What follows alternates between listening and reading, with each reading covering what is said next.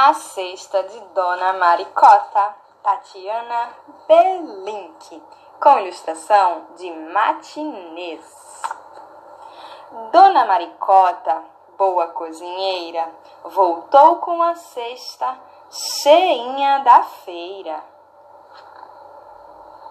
Cenoura, laranja, pepino e limão, banana e milho, ervilha e mamão moranga, espinafre, tomate e cebola, alface, palmito, maçã e escarola. Guardou na despensa e na geladeira e deu um suspiro. Ufa, que canseira! E foi descansar. Então, essas verduras, legumes e frutas fresquinhas, maduras, todos animados depois da viagem, puseram-se logo a contar vantagem. O milho falou: Olhem, sou mais belo, sou louro, gostoso e tão amarelo. O mais belo sou eu, declarou o tomate não mais do que eu, contestou o abacate. Pois olhem para mim, provocou o palmito.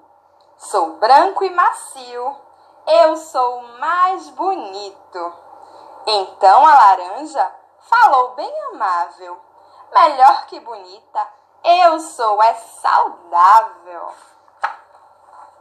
E logo o espinafre gritou: Não tem erro! Sou verde saudável, cheio de ferro.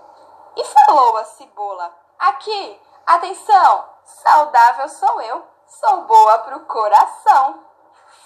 E disse a ervilha: Eu sou pequenina por fora, mas por dentro tenho proteína.